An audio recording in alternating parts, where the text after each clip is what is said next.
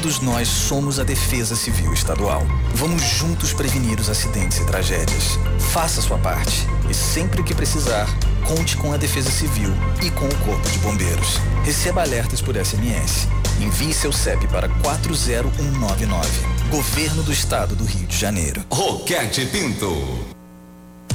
No campo, o jogo é jogado, mas na 94 FM o futebol é falado e muito falado. Nossa roda de bate-bola. Ops, bate-papo com amantes do futebol iguais a você. Puxa a cadeira e senta na mesa. Começa agora. Jogo falado. Apresentação Fred Soares. Salve, salve, gente boa! Salve, salve, camaradagem! São 14 horas, 3 minutos aqui no Rio de Janeiro. Começa agora mais uma edição do Jogo Falado neste dia 21 de fevereiro de 2021. Rapaz, hoje era o dia da ressaca do sábado das campeãs do Carnaval do Rio de Janeiro, né? No ano que vem a gente volta com a corda toda, né? Até agora você acompanhou aqui a folia do nosso Pepa, do nosso Paulo Júnior aqui no comando do Santo Samba, dando aquela esquentada pro clima de futebol hoje aqui no Rio de Janeiro, que a coisa vai ser quente, rapaziada. Flamengo e Internacional fazendo praticamente uma decisão de Campeonato Brasileiro. Se o Flamengo vencer, ele encaminha muito bem a conquista do título. Se o Inter vencer, será matematicamente campeão. Enquanto isso, a 400 quilômetros daqui, o Vasco para alegria do meu amigo Marcelo Valente, eu vou usar esse termo mais uma vez. O Vasco vai para uma final de Copa do Mundo contra o Corinthians, lá na Arena de Taquera. Rapaz, um jogo em que o Vasco precisa vencer, porque assim, se ele empata, ele ainda mantém condições matemáticas de permanecer, só que ele vai ter que tirar uma diferença de 12 gols pro Fortaleza. Então, assim, se empatar, está virtualmente rebaixado. Se perder, é, ainda, e ainda tem o duelo, o Pepa aqui tá no estúdio, ainda me lembra, ainda tem o duelo com o Goiás que pode estar tá vivo na parada. Ou seja, a coisa tá bem complicada pro Vasco e tudo praticamente vai se decidir na partida desta tarde lá em São Paulo. Mas antes de a gente começar aqui o nosso debate, Marcelo Valente, meu querido amigo, já está aqui no estúdio. Tigo Soares deve estar tá estourando por aqui. Mas eu queria falar de uma coisa ontem que, rapaz, machucou demais o meu coração. Que foi uma perda de um profissional muito ligado ao futebol aqui no Rio de Janeiro. E eu falo do Dr. Vitor Favila, grande ortopedista, um dos maiores especialistas de joelho no Rio de Janeiro, uma referência campeão brasileiro pelo Fluminense em 2010, em 2012, participou em outros momentos da vida do Fluminense. E ontem, por conta dessa maldita doença que acomete o Brasil e o mundo, nos deixou. Um profissional de saúde que atuava em hospitais para ajudar as pessoas, para melhorar a condição de vida das pessoas, né? muitas delas com problema de joelho. E muito possivelmente, né, no seu trabalho, ele acabou contraindo essa maldita doença e nos deixou ontem de manhã aqui no Rio de Janeiro. Dr. Vitor Favila já estava internado desde dezembro, né? Não conseguiu resistir às consequências da Covid 2019, da Covid-19, melhor dizendo, e faleceu ontem no Rio de Janeiro, deixando toda a comunidade esportiva do Rio de Janeiro muito triste. E eu, pessoalmente, porque eu abro espaço aqui para falar um pouquinho da minha vida pessoal, Há um ano eu estou numa luta horrível contra um problema que eu tive no joelho, eu sofri uma fratura muito grave. E se eu hoje consigo me locomover, pelo menos eu devo muito ao Dr. Vitor Favila, que foi o meu médico. Um médico com quem eu estava combinado de me reencontrar agora em março, para combinar uma nova cirurgia no meu joelho, para que, enfim, esse problema acabasse, que ele, enfim, ficasse definitivamente para a história mas o doutor Favila, infelizmente, não vai poder mais me ajudar, não vai poder mais ajudar tanta gente. Ontem, ontem, quando eu compartilhei essa notícia na internet, foi impressionante o número de pessoas que me responderam dizendo que em algum momento ele havia ajudado essas pessoas ou familiares. E para você ver a referência que ele realmente era nessa especialidade que é muito difícil, né? Que é tratar do joelho. O joelho é uma coisa muito delicada. Enfim, fica a saudade, fica a minha gratidão extrema ao doutor Vitor Favila. Um beijo a todos os seus familiares, eu não os conheço, mas fica aqui o meu carinho representado na figura do chefe dessa família, que foi uma pessoa maravilhosa comigo particularmente, certamente com muitas pessoas também, o doutor, doutor Vitor Favila. Tá bom, gente? Ah, a vida segue e a gente vai falar aqui da decisão do Campeonato Brasileiro. Vamos lá, meu caro, eh, meu caro Rogério. Jogo falado. Debate de futebol com quem ama futebol. Jogo falado. Tchau, meu amigo Pepa, bom descanso. Bom, qualquer coisa lá na linha vermelha, linha amarela, dá notícia aqui pra gente. Como sempre, o Pepa ligado no trânsito aqui do Rio de Janeiro para compartilhar com a gente o que está acontecendo, né? Nosso Rogério Oliveira hoje no comando das atividades aqui na mesa de áudio da Rádio Roquete Pinto. E a gente vai começar a debater aqui essa final de Campeonato Brasileiro. Eu posso chamar assim, né? final de Campeonato Brasileiro, porque realmente a gente vai ter um duelo aí direto entre Flamengo e Internacional, algo que vinha se desenhando nas últimas semanas, quando ainda matematicamente o Atlético Mineiro, o São Paulo ainda estavam no páreo e tal, mas os resultados foram acontecendo, a solidez nesse fim de temporada de Flamengo e de Internacional acabaram se confirmando, acabou se confirmando. Aliás, uma solidez do Internacional que na verdade veio até três rodadas atrás, quando ele começou a ratear. Ao contrário do Flamengo, que realmente na reta final é que começou a mostrar um melhor futebol e, sobretudo, os resultados, né? Que não vinham acontecendo muito pelo fato de o Flamengo estar tá perdendo muitas oportunidades de gol, ainda continua sendo o time no Campeonato Brasileiro que mais perdeu chances de gol. Mas o fato é que as coisas aconteceram e aí estão. Flamengo e Internacional para de certa forma reeditar o que aconteceu em 1987, quando esses dois clubes decidiram diretamente o Campeonato Brasileiro, que ficou conhecido como Copa União, né? A Copa da, entre aspas, libertação dos clubes da CBF. Parecia que ali estaria fundada a primeira grande liga de clubes do Brasil, mas nada disso aconteceu, porque na hora do vamos ver aqui no futebol brasileiro é cada um olhando pro seu umbigo, né, meu caro? E aí as coisas não aconteceram e até hoje estamos reféns da CBF, reféns da seleção brasileira e os clubes vão pagando a conta. Mas enfim, vamos debater primeiramente aqui com meu amigo Marcelo Valente, que já está aqui no estúdio, a respeito dessa final de Campeonato Brasileiro. Evidentemente, a gente vai tratar também do duelo do Vasco contra o Corinthians e também um importante jogo para o Fluminense. Fluminense que ainda está no páreo até para ficar em terceiro lugar no Campeonato Brasileiro, ainda tem chances matemáticas para isso, ou seja, ir para a fase de grupo. O Fluminense hoje enfrenta o Santos um jogo difícil, porque o Santos também está vivo na briga pela Libertadores, não pela fase de grupos, mas o Santos tem condição de se classificar aí para a fase preliminar do principal torneio sul-americano. Marcelo Valente, o que, que teremos hoje no Maracanã? Se a gente considerar né, o cartão de visitas recente dos dois clubes, o Flamengo é um time que busca o ataque muito, de forma muito intensa no primeiro tempo, marcando o adversário no seu campo de defesa, tentando evitar a saída de bola desse adversário. Já o Internacional, por sua vez, é um time muito bem montado no sistema defensivo, mas que nos primeiros minutos de jogo tenta também abafar o adversário, né? usar aquela pressão inicial para quem sabe marcar um gol logo nos primeiros 15 minutos. Assim foi em São Januário na semana passada, naquele jogo polêmico, aliás, até absurdo, né? A história da calibragem do VAR. E é sempre bom lembrar, ontem o STJD acatou inicialmente a petição do Vasco da Gama para que se anule a partida. A partida está anulada, Fred? Não, não está anulada. Ela acatou a reclamação e agora pediu provas, né? Pediu para que se fizesse a chamada juntada de provas para que o caso fosse analisado, ou seja, muito possivelmente teremos um terceiro tempo dessa partida de São Januário e que pode mexer aí com a estrutura do Campeonato Brasileiro com relação ao rebaixamento, caso o Vasco seja rebaixado e é uma possibilidade muito grande, né? E caso o Internacional seja campeão, porque depende daqueles três pontos de São Januário. Bom, mas esse é assunto para depois. Vamos falar primeiro da partida de hoje no Maracanã e aí, meu amigo Marcelo Valente, boa tarde. Boa tarde, Fred. Boa tarde a todos os ouvintes. Então, é uma partida, assim, eu não sei se o Inter vai para cima nos minutos finais, não. Eu acho que o Inter vai se comportar de maneira diferente.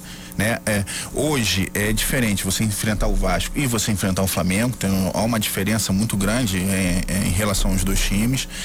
Então eu acho que o, o, Inter vai jogar de forma mais moderada desde o início do jogo, tentando os contra-ataques. Né? É, uma, é um time que tem uma defesa muito forte, né? É, eu estava olhando os números do Inter. O Inter é o time, como visitante, que menos tomou gols né? É, é de todo o campeonato. Então, assim, ele sabe se comportar fora de casa.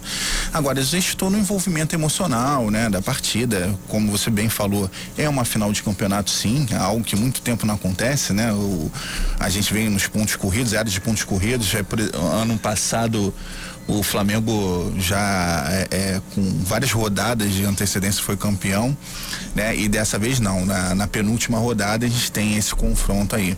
Então eu acho que o, o Flamengo é favorito. O Flamengo tem um time bem superior ao time do Inter, mas o Inter vem em bom momento e assim, é um time que a gente duvidou muito, eu mesmo questionei muito, principalmente após a saída do, do técnico, né?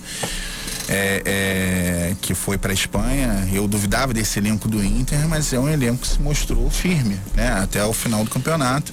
Veio, conseguiu nove vitórias consecutivas, né? Que é uma e, coisa... e totalmente redesenhado, né? Redesenhado e, e inesperado. E é como você falou, começou a dar ratinhada e aquele a, a derrota para o esporte em casa foi assim decepcionante, né? Se o, o Inter tivesse ganho aquela partida, é, nem dependeria desse jogo, né? Do, do, contra o Flamengo, não, né? Que vai. É, é não, ele, é, não dependeria, ele não né? Mas estaria entrando Flamengo, em campo hoje com quatro pontos de vantagem. Né? Então, né? e aí um título certeza, muito bem encaminhado. Sim, encaminhado. Então eu acho isso. Eu acho que o jogo de hoje é um jogo que Acho que vai ser um pouco amarrado, o Flamengo tentando e o Inter sendo perigoso nos contra-ataques. Não acho que o Inter vai logo de cara, como é, é, uma característica do time, mas acho que não vai ser dessa forma. E vai ser um jogo equilibrado, né? voltado um pouco mais pro Flamengo. Acho que o Flamengo tem um elenco bem melhor. O, o Flamengo está numa fase muito boa, uma fase que ele está conseguindo propor jogo, está conseguindo jogar bem, está jogando legal. Então eu acho que assim, o Flamengo tem um certo favoritismo, mas é um jogo difícil. As duas capitais, o Rio de Janeiro e Porto Alegre, estão mobilizadas por conta desse jogo, né? Eu, eu vim, passei pela Praça da Bandeira, agora passei pelo Maracanã, Praça da Bandeira, e assim, tá, tem um, uma, um Aquele conglomerado de torcedores, assim, indo em direção ao Maracanã cantando, assim, é, e muitos torcedores do Flamengo ali ao retorno do é, Maracanã. Isso não é legal que essa palavra Sim. que você usou, aglomerado, no é. atual momento, na atual conjuntura da sociedade, não é uma coisa interessante. Mas, como eu disse, as duas capitais, Porto Alegre e Rio de Janeiro, estão bem mobilizadas a ponto de o governador do, do Rio Grande do Sul, Eduardo Leite, ter se pronunciado ontem pedindo, pelo amor de Deus, para que a torcida do Inter não vá às ruas caso o Inter seja Porque campeão. houve, né? Eles, eles foram às ruas para levar o, Sim. O, o time, né, para o aeroporto, uma, como uma acontecia reação, aqui, né? Uma reação normal de uma torcida que não vê o seu time ser campeão brasileiro desde 1979. E aqui, como você já relatou, não vai ser tão diferente assim. Inclusive, estavam planejando rua de fogo. Tem rua de fogo de dia? Nem sei. Tem, é, dá para fazer. Tigu Soares falando aqui agora. Aliás, Tigu chega absolutamente ensopado aos estúdios da 94 FM, para minha surpresa. Porque eu cheguei junto com o Marcelo aqui, o tempo tava bom. Tava, tava. E de repente uma chuva, uma chuva que pode ter uma influência é, na partida. Né? Rapaz, né? esse é o problema, né? A gente, a gente torce para que até lá estie, porque. Era muita água é bastante água e a gente sabe quem favorece nesse caso. A gente sabe que quase sempre o time menos técnico é aquele time que acaba tirando proveito do, do gramado molhado. Ainda é cedo para afirmar, pode ser só uma pancada passageira, a drenagem pode vir a, a, dar conta disso e aí isso não se tornar um problema. Mas de uma maneira ou de outra, acho bastante preocupante.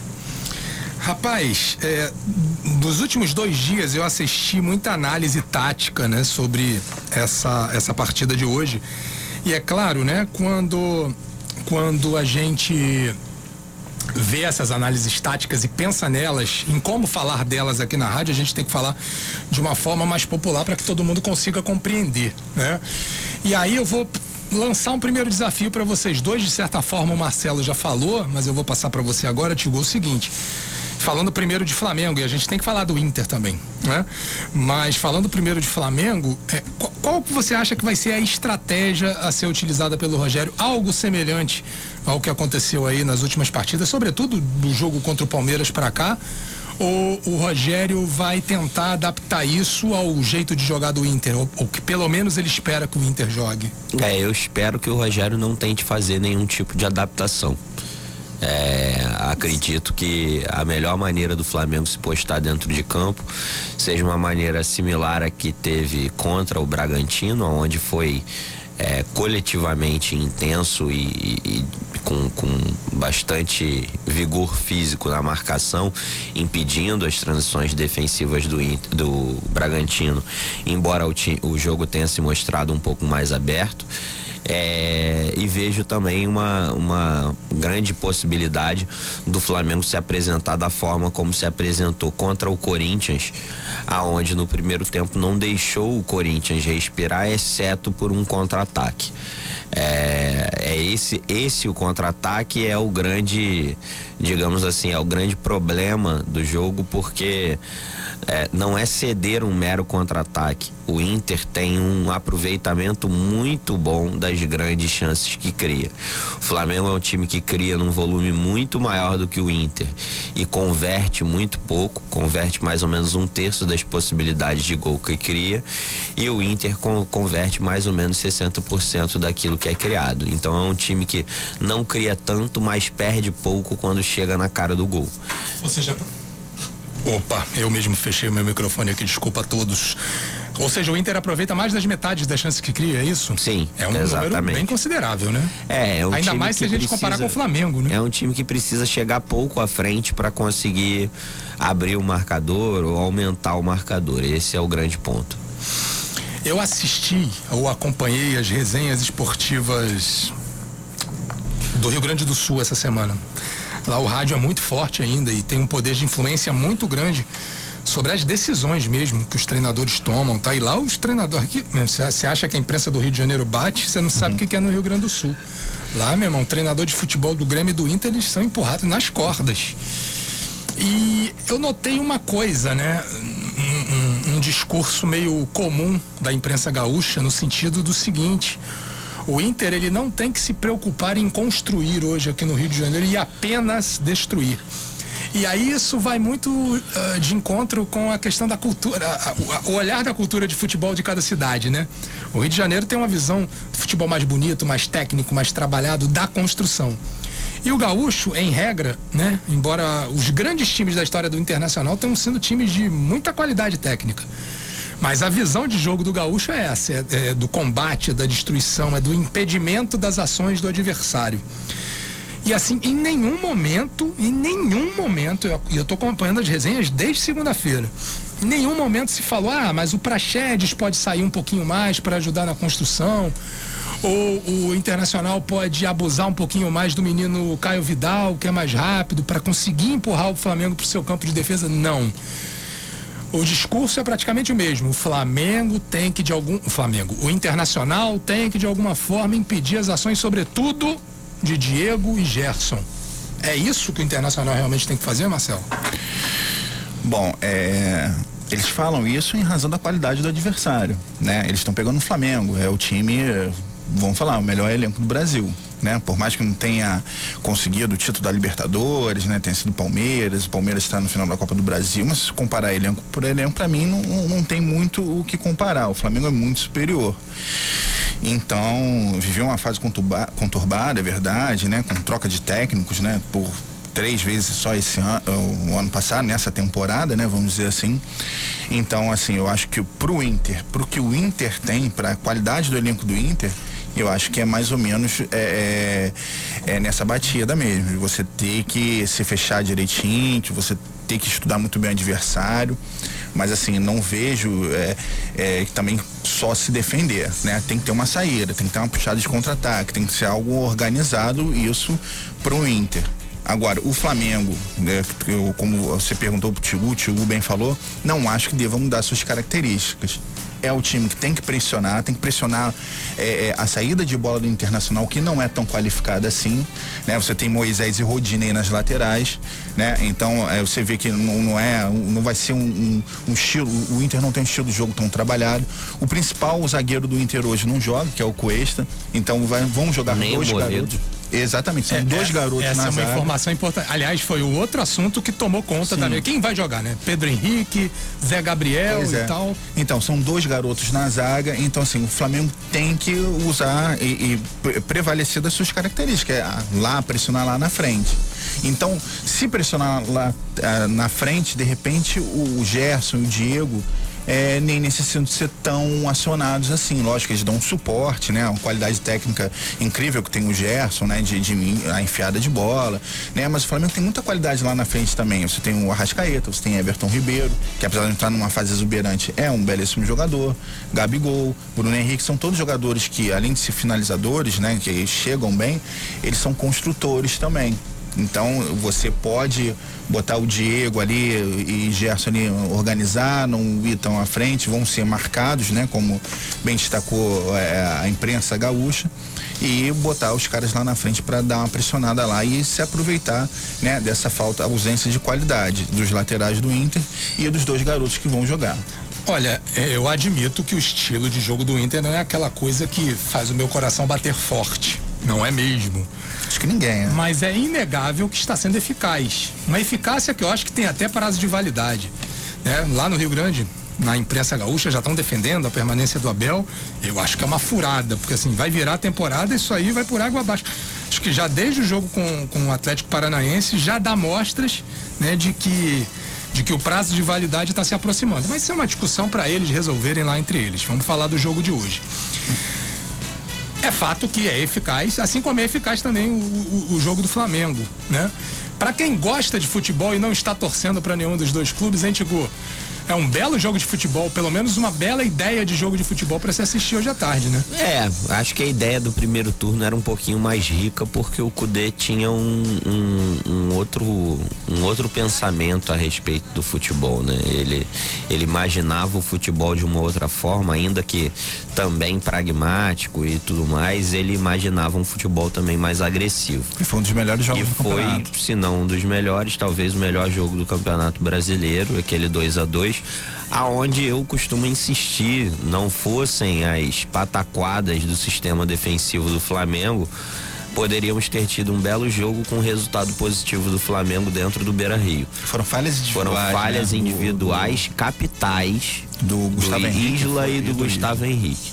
Então, acredito que e o Gustavo Henrique agora volta à zaga, ao que tudo indica, para fazer esse jogo. Que a história mostre diferente, que ele possa de fato é, provar mais uma vez seu valor num jogo como esse.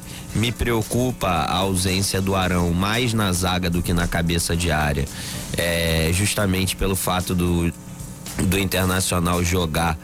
É, como é que eu posso dizer? Pelo fato do Internacional jogar no contra-ataque.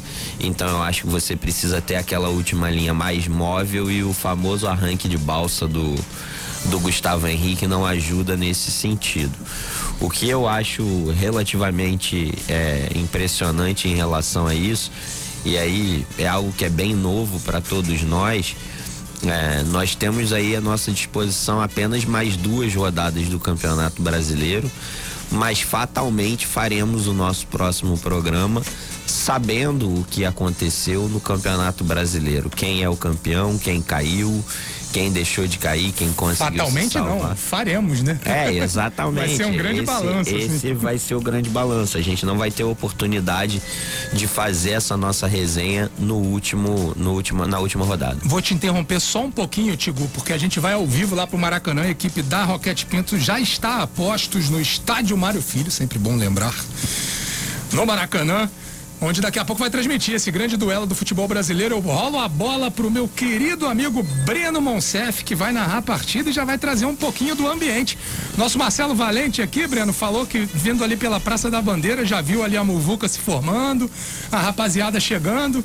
E aí, Breno, como é que tá o Maracanã agora? Boa tarde, meu amigo. Tudo bem, Fred? Boa tarde para você, para todo mundo já ligado aqui no futebol da Rádio Roquete Pinto. Pois é, cara, desde mais ou menos ali uma da tarde, até antes um pouquinho, já tinha gente nos arredores aqui do Maracanã e o grande evento, né, para a torcida, sem poder entrar no estádio para acompanhar essa final do Campeonato Brasileiro para encaminhar o título do Flamengo, era a chegada do time, a chegada da equipe do Flamengo. O time chegou a mais ou menos 15 minutos, né, ali por volta de duas e dez da tarde tarde. Agora, inclusive, deu uma sossegada, né? Inclusive aqui dentro do Maracanã já estava dando para ouvir toda a festa, enfim, fogos de artifício, toda a cantoria da torcida do Flamengo lá fora na rampa da Oeste completamente tomada, ali na parte de baixo, na Radial Oeste, né, em frente, é, já o Maracanã, o portão 1 do Maracanã, né, no sentido Praça da Bandeira, onde você falou que passou ali o Marcelo Valente, ali estava completamente tomado. Inclusive, a polícia fechou já desde meio-dia, já estava tudo fechado por ali, para a torcida de fato tomar aquele espaço e evitar confusão. Inclusive, chegou a ter um princípio de confusão, mas foi rapidamente controlado já pela Polícia Militar. Então, no geral, o clima foi de festa, muita cantoria. É claro, foi o que eu falei, agora é, vai ter o jogo, né? Inclusive, quem já estava ali vai ter que voltar para casa ou então procurar algum bar da região que esteja aberto para poder acompanhar a partida, já que a gente não vai poder ter público, obviamente, aqui dentro do estádio. Inclusive nos arredores, aqui nos portões, né? Para a gente evitar, inclusive, cenas que já aconteceram de invasão no Maracanã e foi todo armado ali um, um complexo de segurança, um complexo esquema de segurança com os estuas, com as grades, enfim, a própria Polícia Militar do Rio de Janeiro. Então todo o esquema foi montado para evitar maiores incidentes e foi isso que aconteceu. Inclusive, como eu falei, nesse momento o clima já apazigou, o ônibus entrou no estádio, a equipe do Flamengo já chegou aqui ao Maracanã, então o pessoal agora vai começar a se dispersar para daqui a pouquinho às quatro acompanhar essa partida, meu caro Fred. E aí, Breno, eu vou te emendar uma outra coisa aí, já falando sobre o time do Flamengo, que é o seguinte, o Ilharão, né, que incrivelmente fraturou um dedão do pé na última quinta-feira e no, no, primeiro momento não iria jogar, depois poderia ser que jogasse e tal. Foi incluído na relação, né? Foi ao estádio. Se comenta alguma coisa no sentido de que o Arão possa ou não ser aproveitado ou só vai ser aquele joguinho de cena típico de uma decisão de campeonato, Breno? Olha, quando eu cheguei aqui ao Maracanã por volta de 1h20, 1h30, como eu falei, tava todo o esquema de segurança armado para chegar ao ônibus do Flamengo e inclusive tinha os profissionais da imprensa. Só acabaram ficando ali, né? Eu vim direto aqui para as tribunas e o que se comenta, os companheiros que estavam acompanhando ali a chegada do ônibus do Flamengo, é que ele desembarcou mancando. Então, eh, eu não acredito que seja de fato assim, não, acredito que ele vá para o sacrifício, né? Se não estiver 100%. Vai acontecer aquele famoso, como falam, como falam os antigos, né, Fred? Vai ser aquele teste de vestiário, né? Inclusive, eu acredito que ele não vai começar jogando, deve começar no banco de reservas, porque essa é a informação, né? Ele chegou aqui ao Maracanã, desceu do ônibus, mas mancando bastante. Veio para o estádio, né? Vai depender aí, talvez, da situação dele, dependendo da situação da partida. Mas eu acredito que é aquela. É, parece óbvio, mas é de fato o que a gente deve falar para o torcedor, né? Acredito que se não estiver sendo necessária uma presença dele em campo, e isso vai ser evitado até para não comprometer para posteriormente o jogador, né, Fred? Eu confesso para você, Breno, para os colegas aqui da mesa o seguinte: quando a notícia veio na quinta-feira, eu dei aquela coçada na cabeça e falei, hum, isso tá me cheirando a migué. Sabe por quê? Em 2019, no confronto contra o Internacional, o Gabigol ele foi vetado, foi retirado da relação, estava com um seríssimo problema gastrointestinal e tal. E quando saiu a escalação. Famosa dor de barriga, né? e quando saiu a escalação, tá lá o Gabigol escalado. Eu falei, rapaz, será que o Flamengo tá aprontando a mesma coisa?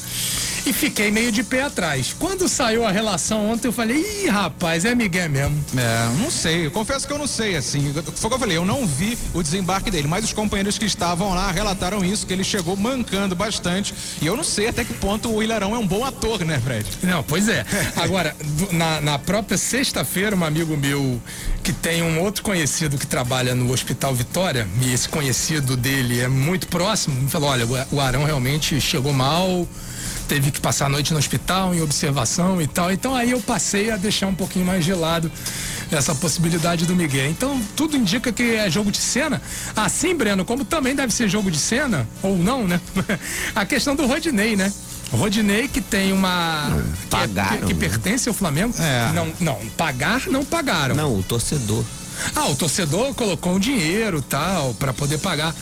Agora, será que o Inter vai querer disponibilizar esse um milhão para investir num só jogador? Seria o jogador mais caro da história Parece do futebol brasileiro em todos os era tempos. essa, a, a doação é. do torcedor. Ah, tava vinculado à escalação é, do Rodinei. o um milhão foi para escalar, pra escalar o, o Rodinei. Ah, tá, não era para outra coisa. Não, só serve para isso. escalar o Rodinei. Não, Ah, bom, então, então acabou qualquer. inclusive fico me perguntando se ele é, se ele é realmente colorado ou flamenguista. O que que você acha, o, o, o Breno? O Rodinei agora virou lateral direito dos sonhos? Pois é, né? O Rodinei, né? A gente não pode esquecer que é o Rodinei, né, Fred? Apesar dele estar, dele ter tido boas atuações no Internacional e tal, né? Teve gente até que ficou com saudade do Rodinei, torcedor do Flamengo ficou com saudade dele, não sei não. Mas acredito que não valha tanto, né? Sinceramente, é o Rodinei, né? A gente não pode esquecer. Apesar de que, na, durante a semana, pessoal nas redes sociais aí, torcedores do Inter, ficaram na provocação, né? Ah, imagina o Abel campeão no Maracanã com um gol do Rodinei. Mas eu acho, Acho muito difícil, é sonhar muito, Fred Soares. Pois é, rapaz. E aí, ah, volta a falar a questão da diferença de cultura, né? Do, do, futebol daqui e o do Rio Grande do Sul. O Rodinei lá é tido hoje como titular absoluto pois da lateral é. direita e, e, o Inter tem o Heitor, que para mim é um jogador muito melhor. E em tempos atrás, por exemplo, aí eu vou pegar um outro ex-jogador do Flamengo, o Andrezinho, é, não vou dizer ídolo, mas é muito querido pela torcida do Internacional até hoje. E aqui no Flamengo era um jogador nota 5 né, que não passava nem perto de ser titular do Flamengo, a não ser naquelas épocas em que o Flamengo estava absolutamente combalido e sem condição.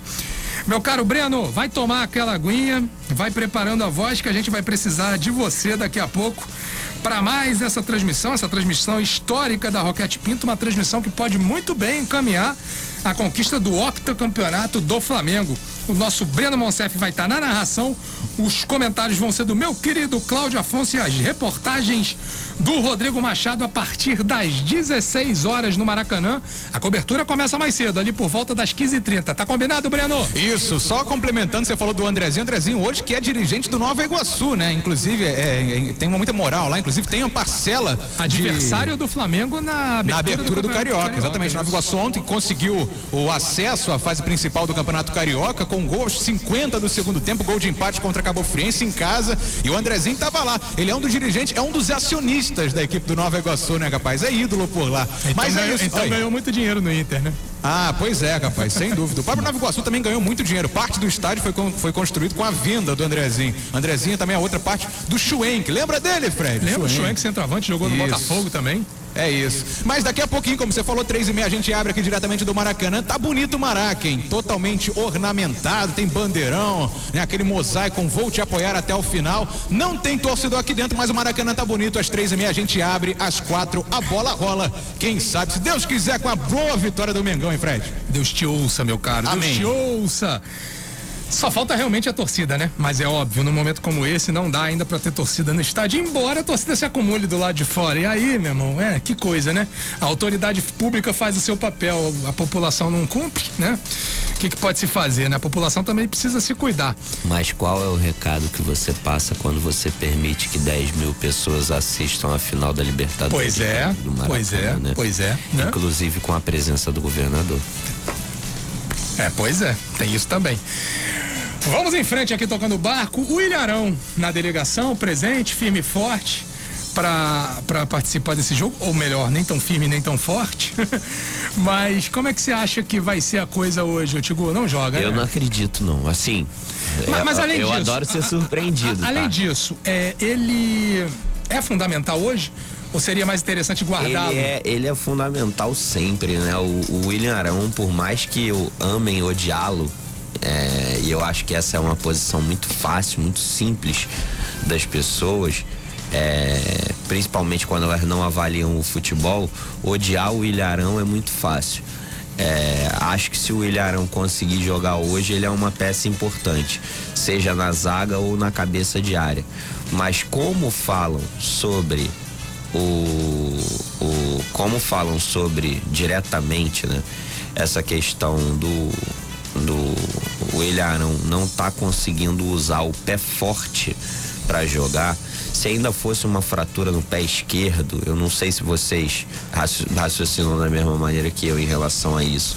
Se ainda fosse uma fratura no, só no pé de apoio, é, eu, eu ainda acreditaria um pouco mais, mas parece que é no pé direito. Que é o lado que ele vai jogar. O pé Jogaria. chuta a bola. Né? Então, assim, o pé forte complica demais. Nosso assessor para assuntos fisioterápicos, nosso Zé Tavares, que te manda um abraço aqui, já avisa que, olha, se fraturou, amigo, não tem essa não. Pode até ser uma fratura leve, mas é muito arriscado, principalmente para o futuro. Porque a informação inicial era de que a base de analgésico ele teria condição. Mas as consequências Porra, disso é que poderiam ser, ser complicadas, né? né? É, mas aí você, é, a confiança também do cara, né? Sabe que tá com o dedo fraturado, tem que entrar numa dividida, ou de repente é, é, chutar a bola. Eu acho assim muito difícil. Eu acho que isso é um jogo de cena, assim, que ele foi relacionado, mas que nem vai ser aproveitado. É, eu acho que ele nem vai pro banco. É. É, assim, vai como um espectador e torcedor lá do Flamengo. Vocês acreditam que o Rogério pode aprontar alguma surpresa na escalação? Eu acho que é Diego e Gerson. Sabe- Se ele aprontar alguma coisa, seria o Gomes no lugar do Diego. É uma outra possibilidade que eu pensei, mas eu fui mais radical. E Eita. é, é o mais radical para poder provocar a discussão, né? Gosto. Porque antes da, da partida contra o Corinthians, ou mesmo na anterior contra o, o Bragantino, houve o famoso teste do Gabigol e do Pedro jogando juntos. E aí eu te faço a seguinte pergunta: se houver indícios de que o Inter vá a campo com uma linha de cinco Cinco, é o que ele Né? vai. é o que pode ser que aconteça. Eu não sei se ele vai. Eu, eu- eu- num primeiro momento, eu acho que eles vão começar no 4-1-4-1. Mas se esse 4-1-4-1 virar 4-5-1, né? Ou melhor, um 5-4-1, depois, no segundo momento, não seria interessante colocar um centroavante fixo, ainda mais, né? Que se você olhar o jogo do Inter, e aí é o que eu digo que é um jogo um tanto retrógrado. É um jogador em que o zagueiro ele vai à caça do atacante, ele não guarda a posição. Ué, nos duelos da Libertadores isso ficou bem claro. Ficou muito claro já naquela época, ainda com o Odair. né? E o que, que eu tô querendo dizer aqui para traduzir para o nosso ouvinte? Você imagina os dois zagueiros, vamos imaginar dois, tá? Os dois zagueiros centralizados. Em tese, esses dois jogadores cuidam do centroavante que tá ali enfiado no meio da área. Mas quando você tem um jogador de mais movimentação, e o Pedro, embora seja grandalhão tal, ele sabe Sim. fazer esse tipo de jogo. Quando esse centroavante ele se movimenta, a bem da proteção da defesa, esses, eh, um dos zagueiros não tem que necessariamente correr atrás desse cara. Não. Ele tem que guardar a posição para não desalinhar a linha. Aquilo Isso. que se chama a linha de quatro, a linha de cinco. Então, assim, precisa manter o equilíbrio ali. Quando um jogador sai à caça desse centroavante, estabelece-se o buraco. Sim, E ali um outro jogador rápido e inteligente pode se aproveitar. o Gabigol. O Gabigol, por exemplo Ou o Bruno Henrique. ou o Bruno Henrique no outro exemplo. E aí, diante desse cenário, do, do- se o Inter realmente jogar muito atrás, como foi no segundo tempo contra o Vasco, quando deu condições, inclusive, pro Vasco, o Vasco teve um pênalti, né? Um pênalti meio mandrake, é bem verdade. Mas teve o pênalti. Teve o lance Pênalti que da possibilitou lei o da pênalti. compensação. É, foi. Essa é a grande verdade. Mas enfim. Não, é, não seria interessante usar essa artimanha, esse artifício de colocar mais um centroavante?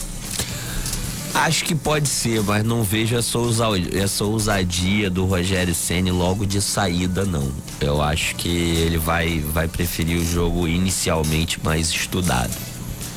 E se no primeiro tempo ainda o Inter mostrar que tá retrancado, é uma, é uma alteração para se, pra- pra se fazer ainda no primeiro tempo? Acho que sim, acho que sim. Até porque, assim, um bom resultado interessa pro Flamengo no que diz respeito ao quesito saldo, né?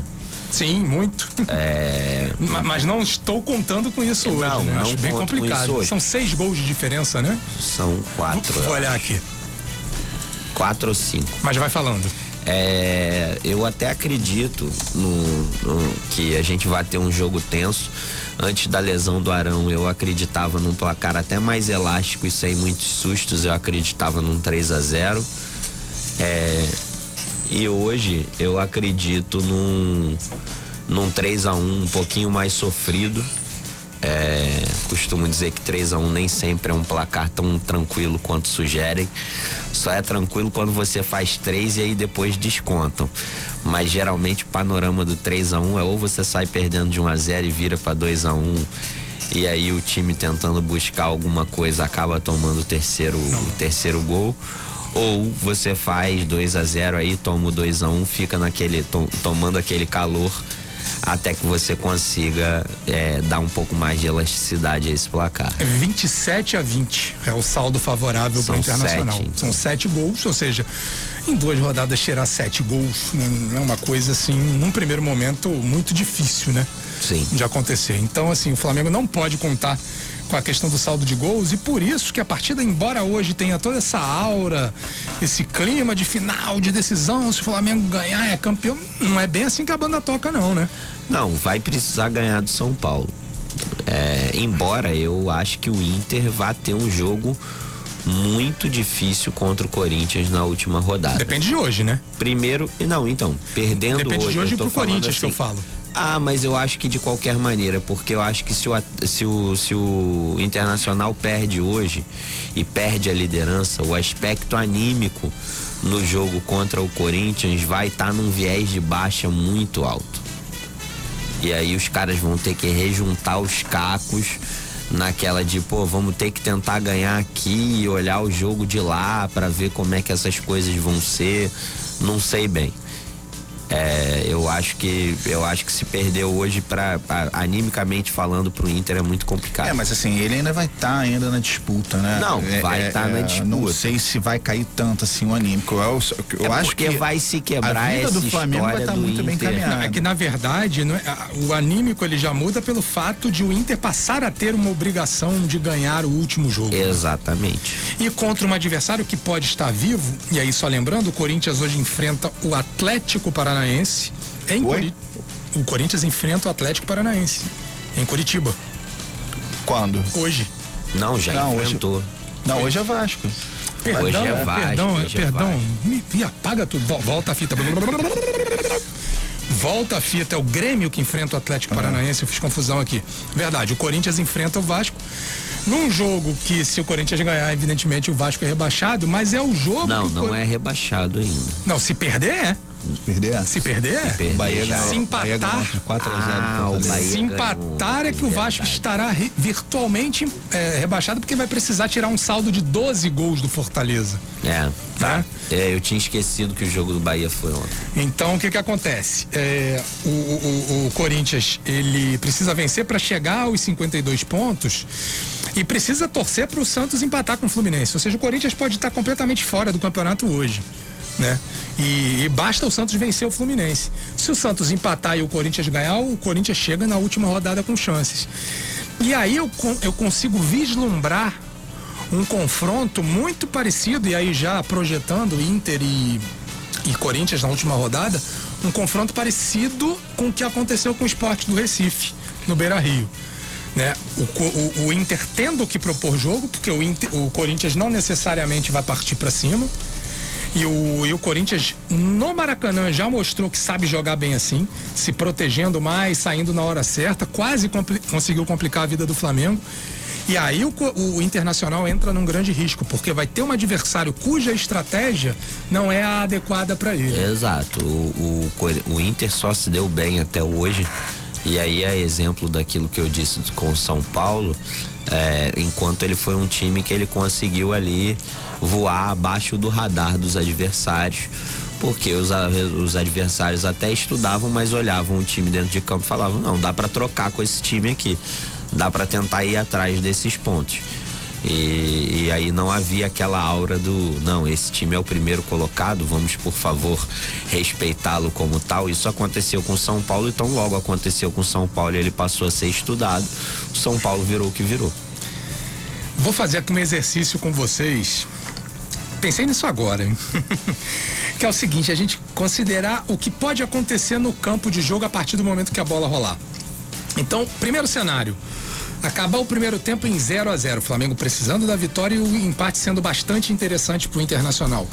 E aí também considerando uma coisa que é negativa para o Flamengo, que é o mau aproveitamento, ou melhor, a má leitura que o Rogério Ceni faz do cenário do jogo diante do que está acontecendo. Né? Algo que ele vai precisar hoje acertar de qualquer jeito. Acho até que ele tem melhorado nisso nos últimos dois jogos. Olha aí, elogios a Não, é, tanto no, bom, tanto no bom, jogo parabéns. contra o, o Red Bull Bragantino quanto no jogo contra o Corinthians, ele teve duas posições que foram inversas, né? Ele começou o jogo contra o Red Bull Bragantino num 4-2-3-1. E aí no segundo tempo ele volta num 4-4-2 e você percebe uma mudança do time a partir daí. Mas ele não mudou peças, né? Não, não, Porque não, ele não só mudou fez peças. alterações ele depois fez do 40 do alterações táticas, exatamente. E aí no jogo contra o Corinthians, que ele começa no 4-4-2, no segundo tempo ele volta num 4-2-3-1, onde ele consegue recuperar o controle do jogo de novo. Tudo isso sem mudança de peça nenhuma. Então assim, Contra o Corinthians também. tá, então só contra o Corinthians foi a inversão contrária, Exatamente, né? é. Ele Ele, vai- começa jogou- no 4-4-2 e termina no 4-2-3-1. Com o Bruno Henrique aberto, fazendo várias jogadas de infiltração. pelo- Exatamente. inclusive a do gol, né? Inclusive é do gol, onde Que ele Bruno chuta, Henrique o Cássio meio. espalma. Exatamente. E aí vamos lá. Primeiro cenário 0 a 0 Intervalo. Muda-se peças ou muda-se forma de jogar? Óbvio, né? Pra mudar a forma de jogar, a gente tem que ver o jogo e saber o que, que tá acontecendo. Não, e eu acho que pra mudar a peça a gente também tem que ver se tem alguém destoando. É. Porque se, as, se, se os jogadores em campo não tiverem destoando, tiverem trabalhando razoavelmente bem, é, e derem conta de fazer essa outra modulação tática que ele pode achar interessante, não vejo por que mudar já na volta do intervalo. É porque se pensa muito na entrada do Pedro, né? Ah, o Pedro pode entrar, o Pedro pode ser uma solução. É, de certa forma eu estabeleci esse cenário para que a gente entrasse nisso. Mas acho que pro Pedro entrar, você tem que mudar muito a estrutura da equipe. É, porque você. Quem que você vai tirar para entrar? Você mantém os três atacantes lá, no caso o Gabigol com o Bruno Henrique nas, nas, nas pontas te, do em, campo. É, em tese pode sair o Everton né? Ribeiro, em tese pode sair um, um outro volante. Pois é, mas aí você mexe realmente mexe muito na estrutura. na estrutura. Então, assim, eu acho que o Rogério não é tão ousado assim, né? Ele é mais conservador. Acho que ele não vai mexer, ele vai entrar com um time que vem atuando. É... A minha dúvida é realmente o Diego, o, o menino lá, o Gomes. O Gomes.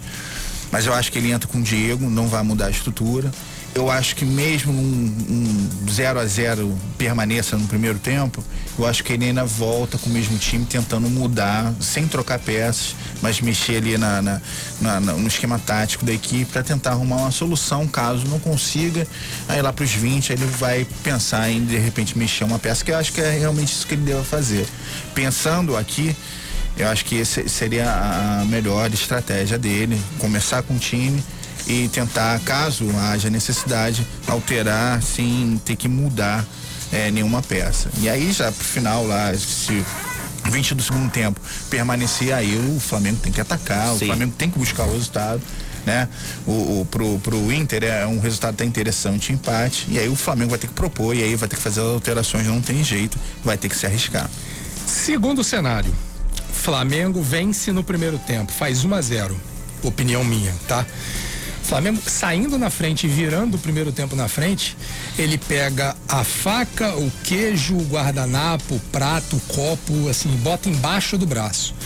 Porque aí ele deixa, ele além da vantagem numérica no placar, né, ele coloca o Inter na situação mais desconfortável para ele possível que é o, o, Inter tendo que propor jogo. Algo que praticamente não aconteceu em nenhum momento nessa gestão do Abel Braga à frente do time do Rio Grande do Sul.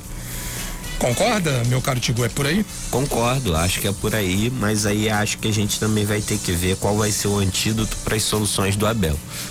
O Abel muito provavelmente aí vai lançar a mão de um Thiago Galhardo e abrir mão de um volante ou abrir mão de um homem de meio, talvez sobre pro Praxedes sair. Nas vezes em que ele teve alguma necessidade mais ofensiva, ele apelou muito pro Abel. O Abel, o Abel Hernandes, Hernandes. o Uruguai. É que é um centroavante também, enfiado, é né? fixo. É, é. É, eu acho que ele não conseguiria dar a mesma dinâmica que o Thiago Galhardo, por exemplo. É justamente por essa falta, ausência de qualidade, né? De, de propor jogo, de jogar dessa, dessa maneira, é, atacando, né? Ele põe o centroavantão lá e fica esperando as bolas alçadas na área, né? Não tem muita criatividade. Então, assim, e, e, assim, o Flamengo tem um zagueiro, o Gustavo Henrique vai jogar, né? Que é, é muito possivelmente, né?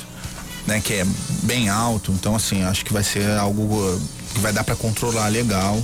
E caso o Flamengo abra o placar, eu acho que a chance de deslanchar é, é muito maior do que a do Inter empatar o jogo.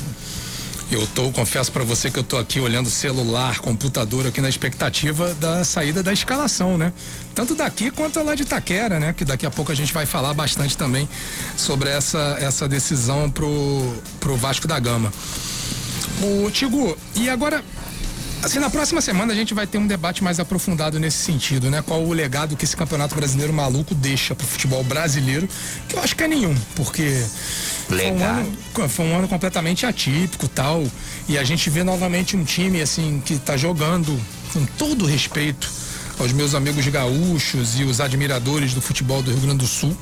É um time que joga um futebol pré-histórico voltando novamente a disputar um título de campeonato, né? Algo que eu achava que a partir de 2019 não ia mais acontecer. Mas a gente teve um fenômeno, né, que foi a Covid, toda a readequação do calendário do futebol brasileiro, com jogo quarta domingo, quarta domingo, às vezes três jogos por semana, tal. E aí realmente isso aí acaba fazendo o campeonato ser nivelado por baixo. Uh, mas diante de tudo isso, qual é a impressão que você tem que, que esse duelo, né, um time Não é evidentemente o Flamengo do Jorge Jesus que temos aí. Mas é um time que propõe um jogo, um time que vai para cima, um time que tem mais a ver com o que se joga hoje no melhor futebol do mundo, que é a Europa. E você tem o, o, como adversário um internacional que pô, joga um futebol, como eu falei aqui, que tem um prazo de validade bem evidente. Isso é uma coisa legal, Tigo? O quê? Esse tipo de duelo ainda acontecer? Não, eu acho que é da pluralidade do esporte, mas eu acho lamentável. Eu acho que isso daí expõe as nossas entranhas, mostrando que a gente ainda tem é, parte do atraso sendo recompensado.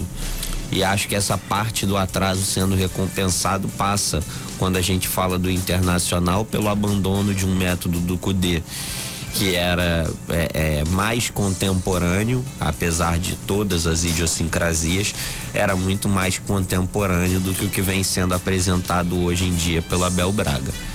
É, acho que mais uma vez a gente tem aí a luta de um, de um futebol que tenta se modernizar, que tenta ser um futebol para frente, contra um futebol que deveria ter ficado na década de 90 e olhe lá.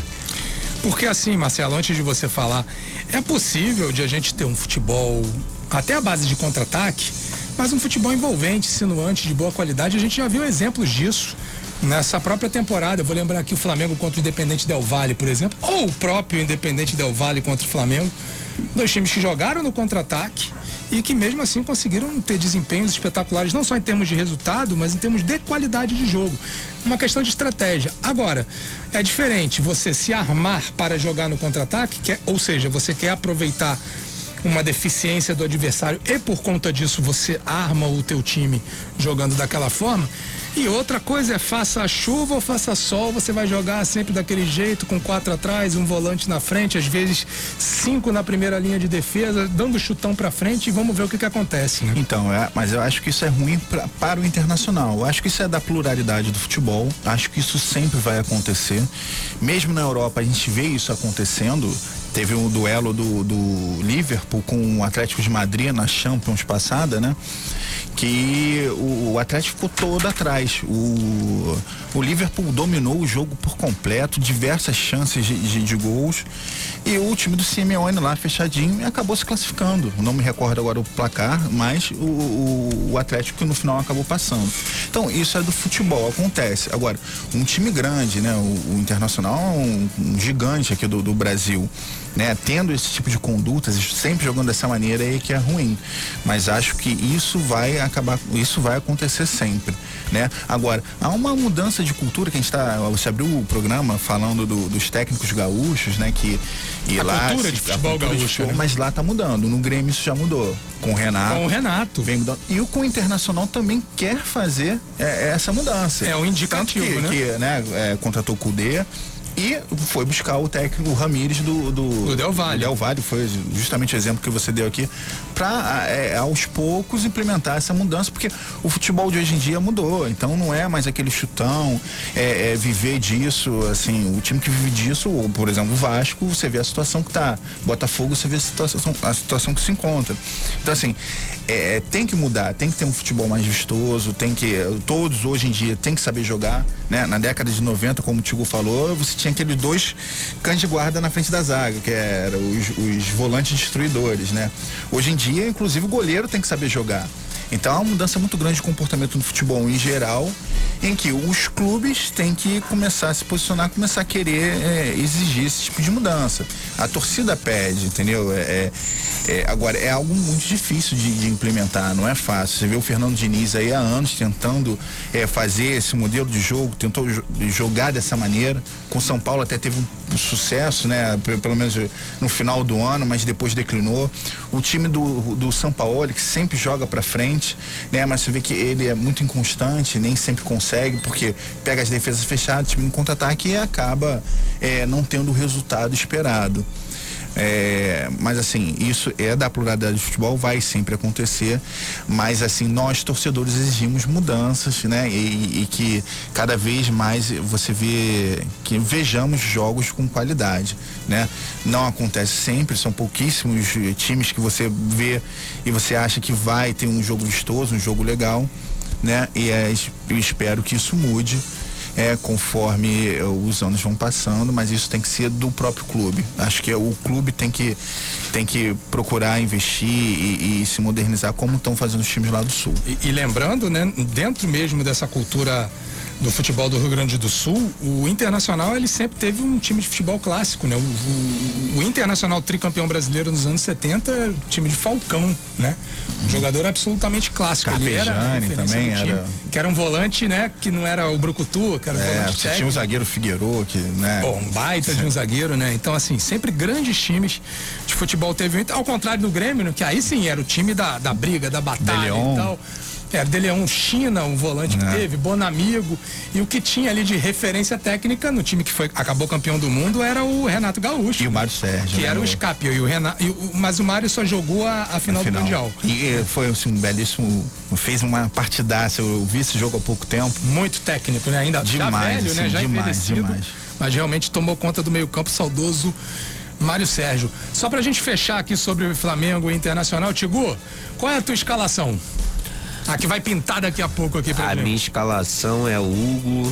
é, vamos lá. Minha escalação ela é Hugo, Isla, Rodrigo Caio e Gustavo Henrique, com Felipe Luiz na lateral esquerda, Diego Gerson, é, Everton Ribeiro, Arrascaeta, Bruno Henrique e Gabigol. Surpresa zero, né? Assina com o relator aí, Marcelo? Assino. Acho que vai ser isso mesmo. É, então a expectativa é, tem- teremos ou não surpresa, né? Daqui a pouco, questão de minutos aqui, deve pingar a escalação do Flamengo. E a gente, assim que tiver, vai dar essa informação aqui. Quer falar, Tigu? Não, não, não.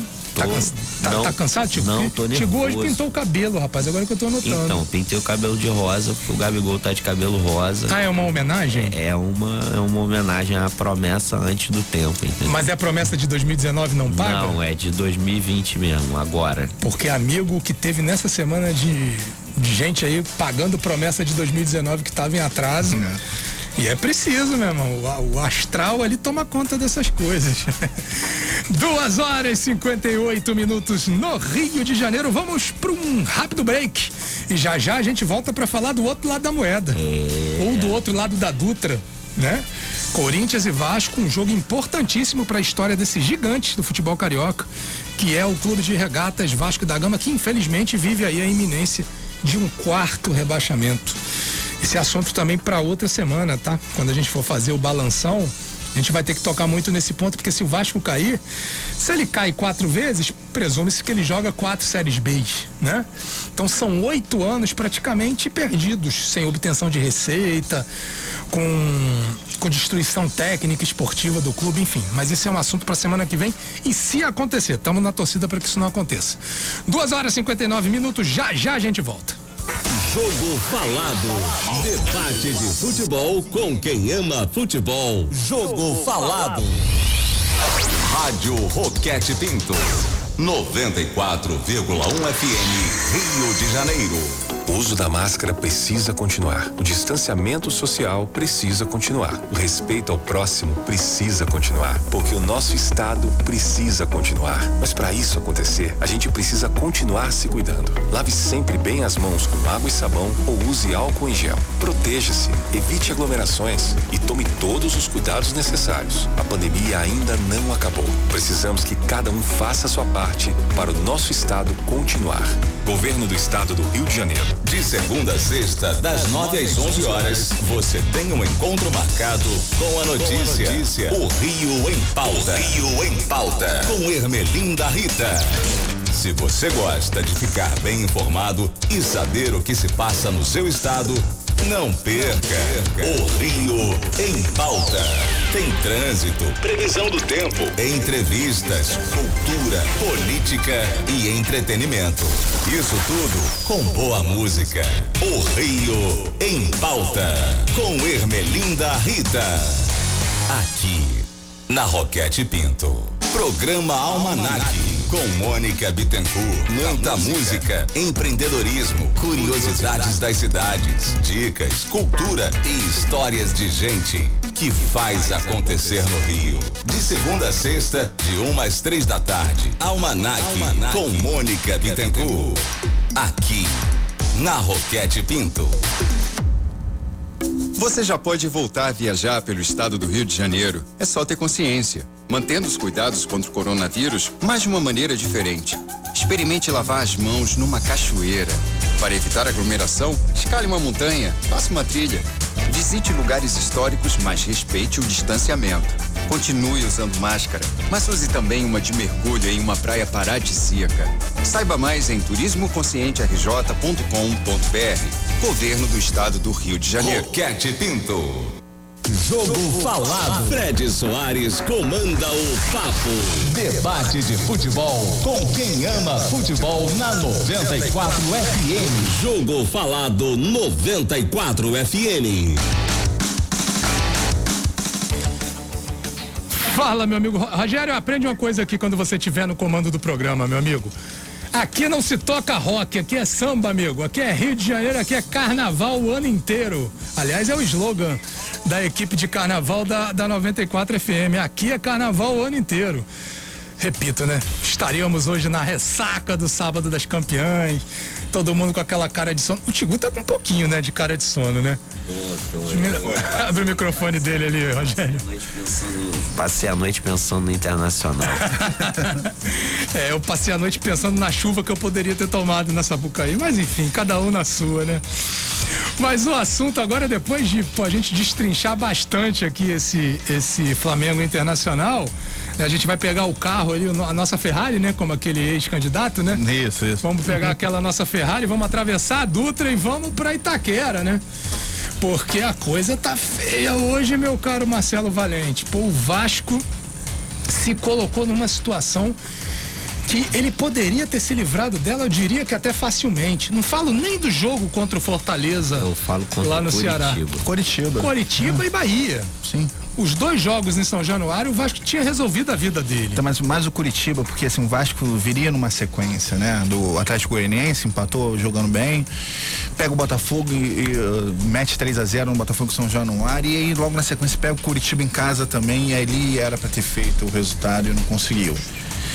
Então, é assim, foi uma derrota doída e que, no final das contas, eu acredito que vai fazer toda a diferença. Ela é doída e, do ponto de vista pragmático também, agora com gravíssimas consequências. Só um breve registro aqui, um dos momentos mais felizes da minha vida, quando eu era moleque, me formei no Colégio Anglo-Americano, ali em Botafogo, que hoje, infelizmente, não existe mais. E ali, obviamente, a amizade ficou pro restante da vida, né? Inclusive, alguns colegas já se foram, infelizmente. Mas o que que acontece? Essa rapaziada, os, os rubro-negros da época, a gente se juntou num grupo, né? Agora criaram aqui uma sala de vídeo, aqui tá todo mundo me vendo aqui e batendo papo comigo. Um beijo para todo mundo. Bom, mas vamos tocando barco por aqui, né? Essa, acabou o momento nostalgia.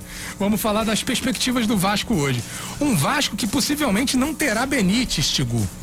Logo o seu grande, vou usar um termo do futebol argentino, logo o seu grande enganche. É, possivelmente não. É, não vai ter, já não, é ele nem ele sequer viajou. Ah, não viajou, tá completamente vetado.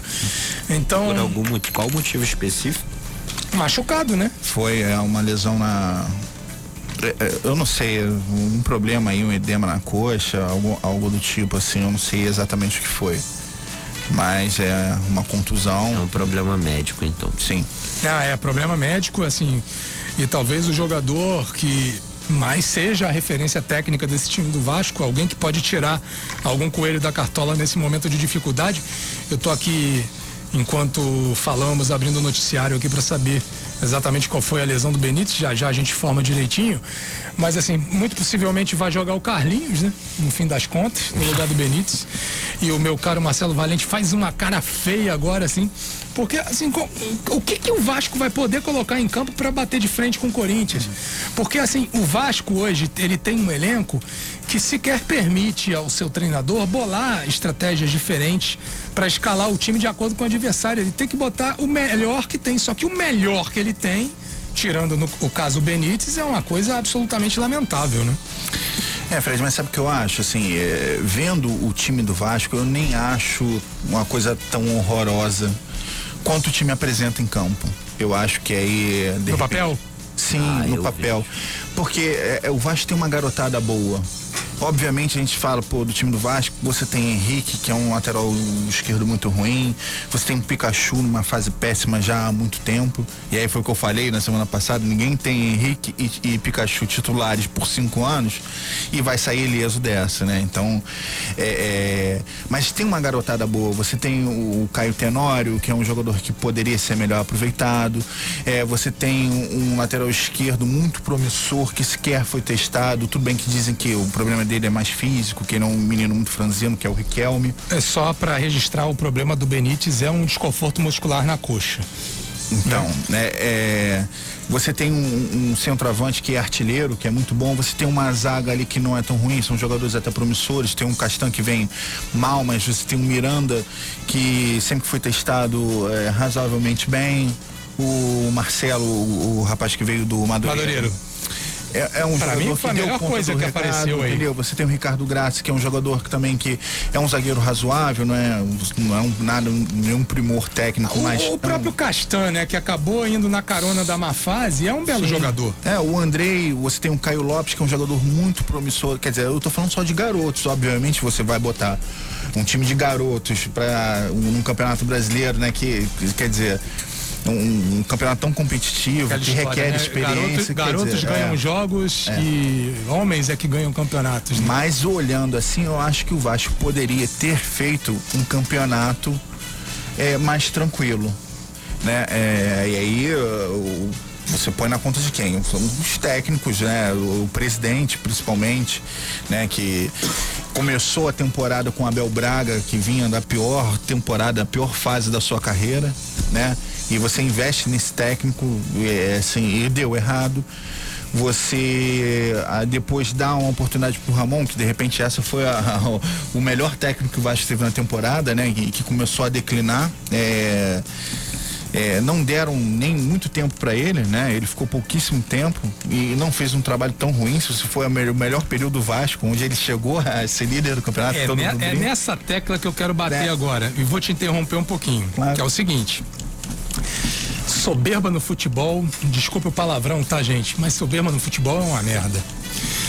E assim, e o Vasco, naquele momento da terceira rodada, quando ele foi líder do Campeonato Brasileiro, eu tenho absoluta certeza que os dirigentes compraram a onda da torcida e, e acreditaram que o Vasco poderia disputar título do Campeonato Brasileiro. Deixa eu só concluir, Marcelo. Marcelo tá louco para falar aqui. É. E aí houve uma queda natural do desempenho do time. Mas se você pegar o aproveitamento do time, era aproveitamento para ficar na Série A do Campeonato Brasileiro. Ah, mas estava caindo muito e em um momento ia ser insuportável. Tudo bem, mas aí no fim das contas a troca acabou sendo muito pior. A emenda acabou sendo muito pior do que o soneto. Aí o Vasco se complicou e ele não se encontrou mais e foi apelar numa pedra que ele achava ser cantada, que era o caso do Vanderlei Luxemburgo, que eu repito, Vanderlei Luxemburgo pegou no ano passado, melhor, em 2019, um time que tinha a 12 segunda folha de pagamento do futebol brasileiro, então ele tinha a obrigação de pelo menos colocar aquele time no meio da tabela e assim foi feito. Ou seja, o Vanderlei Luxemburgo não foi nenhum salvador da pátria. Ilude-se quem acha isso, tá? E aí é, trouxeram novamente, repatriaram o Vanderlei com base no mesmo discurso. E agora ficou provado o que, que é o Vanderlei Luxemburgo hoje em dia na comparação com seus grandes trabalhos do passado. Prossiga, meu amigo. É, então, a, a, questão, de, eu acredito até que os dirigentes compraram essa ideia do Vasco, que o Vasco poderia brigar por alguma coisa, não pelo título, mais, sei lá, de repente uma vaga em Libertadores. Mas eu acho que a torcida nunca caiu nessa. Acho que foi mais um folclore, foi mais uma brincadeira. Eu, pelo menos, é, fiz isso, né? Aqueles grupos de WhatsApp, aí você botava lá, ah, o Flamengo, o Flamengo tá em 17 e o Vasco estava em primeiro. Num primeiro momento podia até ser pensar nisso, mas quando a torcida do Vasco em peso foi pedir a cabeça do Ramon, aí eu vi que era verdade. Mas, que mas sabe o que acontece? Assim, eu fui um dos que pedi a cabeça do Ramon e até certo ponto me arrependo. Olha, me... Lógico dia, dia de meia culpa oh. no programa. Mas é que assim, o Vasco em campo, é, é assim, é, apresentava o futebol muito pobre. É, e ele insistia com algumas peças, por exemplo, e aí era a minha maior implicância, Felipe Baixo no meio. E o Felipe Vastos, ele assim, ele não, não cooperava com o time. Ele é um jogador que tinha um chu- chute forte, acabou fazendo tre- quatro gols no campeonato, mas é um jogador que não contribuía, nem ofensivamente, nem defensivamente. Ele ficava trotando em campo e a torcida percebia isso, ficava irritada. E aí o Ramon insistiu nessa peça e acabou que ele se perdeu. E o Ramon é um técnico sem experiência. O Ramon tinha é, é, treinado o Tom Benz e foi mal, e foi demitido. Tom Bense, que hoje é comandado, não no campo, né, mas a direção técnica do Edinho, com quem eu conversei ontem, ele falaria hoje aqui conosco para relembrar Uhum.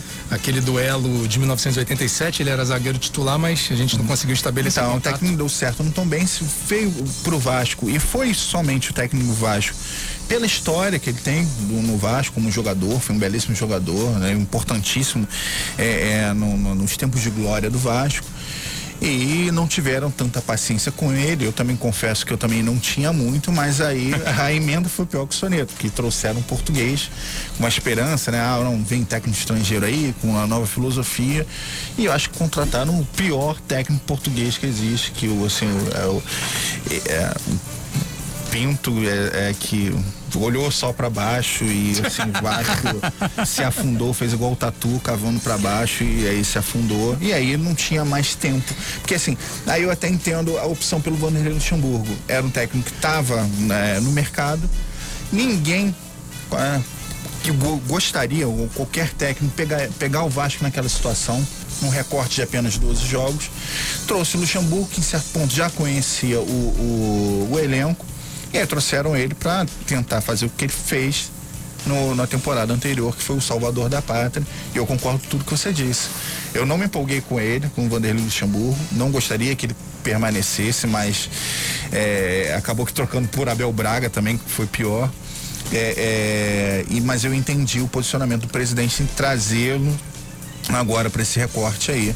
Mas é, é- é o futebol muito pobre apresentado, um futebol covarde. O Vasco o tempo todo de linhas baixas, o, o Vasco não agride, não agride o adversário. A gente viu o Bahia ontem, por mais que o jogo, né, o resultado não tenha sido um retrato fiel do jogo, mas o Bahia ganhou de 4 a 0 do Fortaleza. Sim. Né, no Ceará. E o Vasco perdeu para esse mesmo Fortaleza por 3 a 0 Considerando o pragmatismo dos números, é isso. Sim, então, é, o, o Vasco pratica um futebol covarde. é. Então, assim, eu não vejo mais solução pro Vasco. Com dor no coração, eu falo isso. Eu acho que o Vasco cai hoje. E, co- e como no primeiro momento o Fortaleza é o rival direto e a questão do saldo de gols está envolvida no contexto, 3 a 0 do Fortaleza sobre o Vasco, mais o- o- os 4 a 0 sofridos, ainda deixaram o Vasco numa situação desesperadora, porque é uma diferença de 12. O Fortaleza tomou quatro gols e ainda assim a diferença é E de a ta- 12. e- sim, e a tabela do Vasco não era tão complicada. Não. Porque O Vasco pegou Curitiba, o Vasco pegou Bahia, o Vasco pegou Fortaleza. Quer dizer, o Vasco pegou rivais diretos e não conseguiu. Destes aí só aproveitou o Botafogo. só o Botafogo. E aí teve uma vitória improvável contra o Atlético Mineiro. É, é, então, assim, é, é, foi é, muito ruim. Eu acho que tem diferenças do time de hoje em dia pro time que o Vanderlei pegou lá atrás. Eu acho que você tinha, naquela época, você tinha um construtor né, de, de, de jogo, que era o Guarim. Você tinha um cara que puxava o contra-ataque, que era o Marrone, com, com velocidade. Enfim, é, e esse ano não tem, e ele se enrolou né, com o time e a consequência é que eu acho que o Vasco vai cair, eu acho que o Vasco não tem solução. Como diria, Infelizmente. O, como diria o outro, tem notícia. Saiu a escalação do Vasco, hein? Prepare o seu coração. Fernando Miguel, Léo Matos, Ricardo Graça, Leandro Castan e Henrique. No meio-campo, Bruno Gomes, Andrei, Carlinhos, né? E no ataque, Iago Pikachu, German Cano e Thales Magno, nenhuma surpresa na escalação do Vasco, né? Há também a escalação do Corinthians. Corinthians vai com Cássio, Fagner, Gemerson. Gemerson não estava jogando, né? Tá voltando Não, hoje, tá né? voltando hoje. Gemerson e Gil, uma, uma zaga teoricamente forte. Quem tava jogando do lado do Gêmeos era o Samuel, se eu não me engano. Era o Samuel? É, que foi quem jogo jogou contra o no jogo Flamengo? contra o Flamengo. Foi Jogou Samuel? muito bem, inclusive. Nem lembro. E o Fábio Santos na lateral esquerda. Gabriel Ramiro Arauz e o Gustavo Silva, o famoso Mosquito. Matheus Vital, que não jogou contra o Flamengo, né? Suspenso. Ah, estava suspenso. E o Léo Natel como o centroavante, que não é centroavante, que ele joga como falso 9. Uma outra coisa complicada para o Vasco da Gama é o seguinte. Tô tendo uma informação aqui. O Vasco com o Benítez obteve um aproveitamento de 44%, que acho que para manutenção seria algo suficiente, né? 28 jogos, 10 vitórias, 7 empates e 11 derrotas. Sem o Benítez, aí é que vem a dor de cabeça, meu caro. 29% de aproveitamento. Uh, com três vitórias, seis empates e oito derrotas. No primeiro cenário, com o Benítez, a média do Vasco é de 1,11 gols, uma média até interessante. Agora, sem ele, a média é de 0,65. E é um jogador que não faz tantos gols, ou seja, mas ele participa é muito participativo. ativamente da criação do, dos gols, né? É, e o Vasco pega o Corinthians que, assim, o Vasco, se eu não me engano, não fez nenhum gol em, jogando em Itaquera. O Vasco nunca conseguiu Historicamente. fazer gol em Itaquera. É, historicamente, é, de uns anos para cá, o Vasco é, tornou-se um freguesaço do Corinthians, que o Vasco não consegue vencer. O, os lampejos que o, que o Vasco teve né, nos, nos últimos 20 anos de tentar alguma coisa. Ele esbarrou no Corinthians, né, que foi a final do Mundial, perdeu pro Corinthians. Depois uma Copa do ah, Brasil em 2009, você foi eliminado pelo Corinthians. A Libertadores, né, aquele a defesa do, do Cássio, do Cássio né, do no, no, no chute do Diego Souza. Quer dizer, para o Corinthians também. O Vasco perdeu um campeonato de 2011, né? Disputou até a última rodada contra o Corinthians, mas acabou não vencendo. Corinthians campeão. E, e, e, a vida do Vasco se resume nisso. Hoje ter que vencer de qualquer maneira. E eu acho muito difícil pelas escalações. O, assim, é, o Vasco não vem jogando bem, não vem atuando bem e ele insiste nas escalações, ele não muda absolutamente nada. Então, por que, que eu vou achar que o Vasco vai jogar diferente? Não, o Vasco vai jogar da mesma maneira, fechado lá atrás, né? Sendo que o Vasco tem que ganhar um jogo de qualquer maneira, tentar sair nos contra-ataques do que o Vasco não consegue, porque o Vasco não tem qualidade de saída de bola né? Nem com os laterais, nem com os zagueiros e nem com o goleiro. O goleiro, ele simplesmente dá aquele chutão e você tem que se virar lá na frente. É, falta muita qualidade aí nesse time titular, né? E falta também repertório do técnico, né? Que só joga lá recuado, né? Por uma bola, e não consegue fazer o jogo fluir. E o Cano fica lá, é um jogador que mete muitos gols, um jogador que, que é, um, é um matador. Mas e isso que você falou por último, que para mim é inadmissível. Um time de Série A, por menor que seja, por menor que seja o investimento, uhum. ele tem que oferecer um mínimo de competitividade, não ficar só jogando atrás e, como se fala, né, especulando com resultados. Assim, o Vasco agride muito pouco o adversário. Você vê, por exemplo, contra o Flamengo. Tudo bem, o time do Flamengo é muito, muito superior. Mas assim, o goleiro é um espectador espectador do. Mas o jogo de futebol permite que você aproveite as falhas do adversário. O Flamengo as tinha, tanto é que o Vasco quase marcou. Agora, o nível de insistência teria que ser maior, claro, né? Claro. Pra aumentar a possibilidade é, ele, de Ele montou um time que uh, na, nesse jogo contra o Flamengo especificamente você imaginou que ele pudesse né, é, jogar um pouco mais à frente, né, puxando mais os contra-ataques, porque entrou com o Gabriel Peck e o cara entrou para ser o assistente do lateral Pois é, pois é. Quer dizer, é, é, perdeu completamente a função. E, e, aí que eu tô falando, as características do Vasco mudou de um ano pro outro, porque antes você tinha ali o Guarim, que era um jogador que tinha um lançamento muito bom, era um jogador que tinha visão de jogo, tinha enfiada de bola boa, você tinha o Marrone, que por mais que é, não fosse um jogador espetacular, era um jogador que sabia puxar o contra-ataque, era um jogador veloz. É, é, era Ribamar e Marrone o, o ataque do Vasco e conseguia desempenhar melhor, um futebol melhor, justamente pelas características dos jogadores. O, o Benítez é um belíssimo jogador, mas é um jogador mais de aproximação. Ele não é um jogador do passe longo, daquele um jogador que bota aquela bola vertical, que vai encontrar o atacante na cara do gol, o, o lateral. Quer dizer, são características diferentes que ele não conseguiu adaptar, não conseguiu encontrar um time do um time ideal para o Vasco.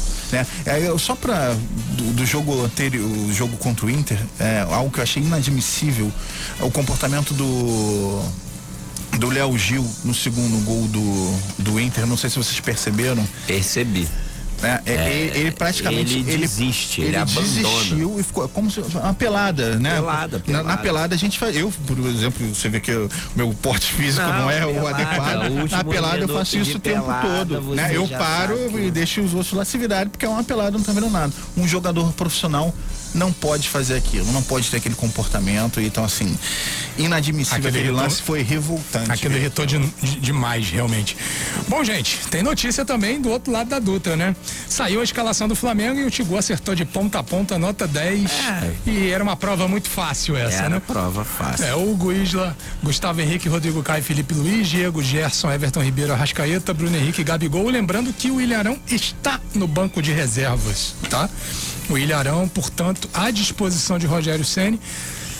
Acho que só vai entrar em caso de extrema e estrita necessidade, porque realmente, diante da contusão que ele teve, e, e se fala que ele poderia não ter condições mesmo de enfrentar o São Paulo, não faz o menor sentido realmente, a não ser que de uma hora para outra ele passe a ser um jogador absolutamente fundamental. Segundo o nosso Tigo Soares, ele até é fundamental, mas o fundamental é do meio campo para frente. Eu aprendi isso, tá? então, assim, é uma questão só de cultura. E a escalação do Inter é a seguinte: Marcelo Lomba, Rodinei, olha ele aí, um milhão na conta do Flamengo a partir de amanhã. Lucas Ribeiro, então joga. Não, o Lucas Ribeiro já estava escalado. O Zé Gabriel é a surpresa.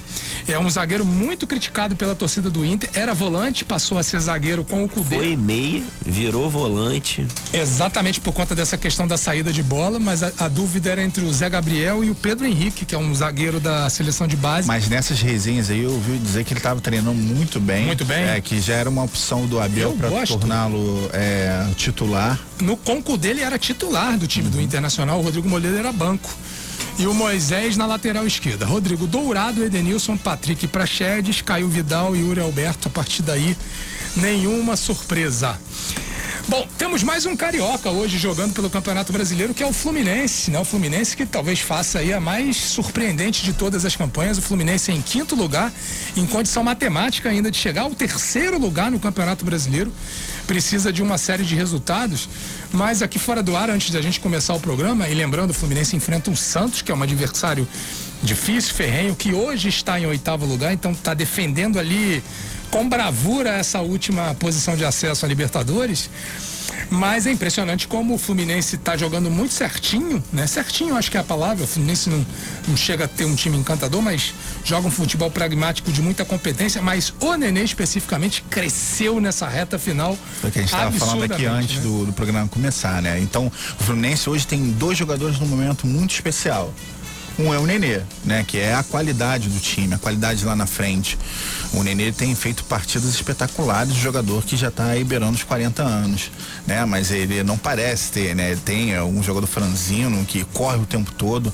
Você vê o, Nenê em campo, ele se doando.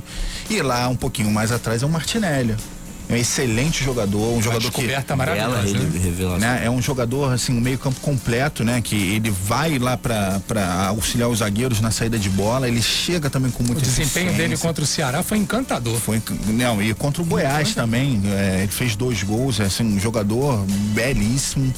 E é aquela capacidade que o Fluminense tem de se reforçar com os garotos da base, né? É um trabalho muito bem feito do Fluminense que a gente sempre elogia aqui, a gente sempre enaltece e porque tem que ser enaltecido cedo mesmo.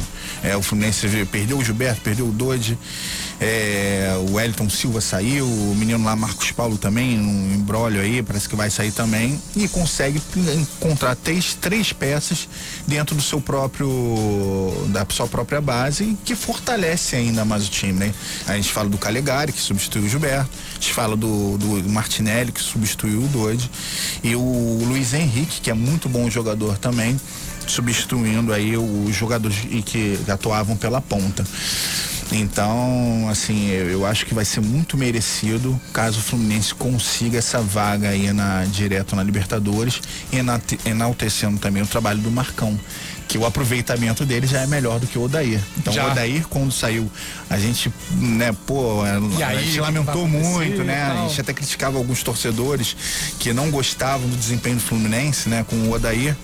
É, a gente achou que também, assim como o Internacional, que o Fluminense teria um declínio acentuado e não teve, né? Tomou aquela goleada histórica, né? Em Itaquera com o Corinthians 5 a 0 e dali por diante o Fluminense se encontrou é, e vem fazendo uma belíssima campanha. Só para registrar, se o Fluminense vencer a partida de hoje e o Atlético Mineiro perder para o esporte e amanhã o São Paulo não bater o Botafogo, ou melhor, perder para o Botafogo, que é um resultado, convenhamos, né, não deve acontecer.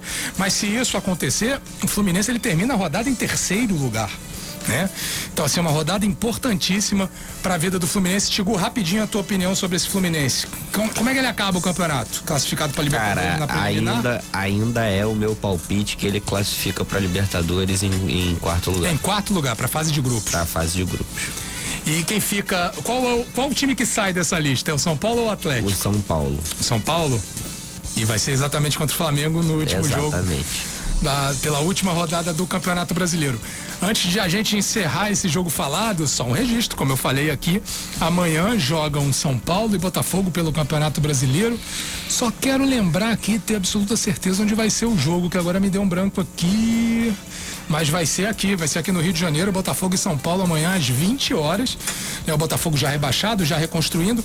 Uma opinião rápida de vocês dois. Botafogo anunciou o Marcelo Chamusca como seu comandante para essa temporada, na medida do possível, e aí eu falo de dinheiro, era o que o Botafogo podia fazer, né? É podia fazer, um técnico que tem uma certa bagagem já, principalmente na Série B. Com acessos? Sim, com acesso. Então acho que o, o Botafogo, né, dentro do, da, das possibilidades do cenário atual, é, fez uma aposta interessante. Tigu? Concordo.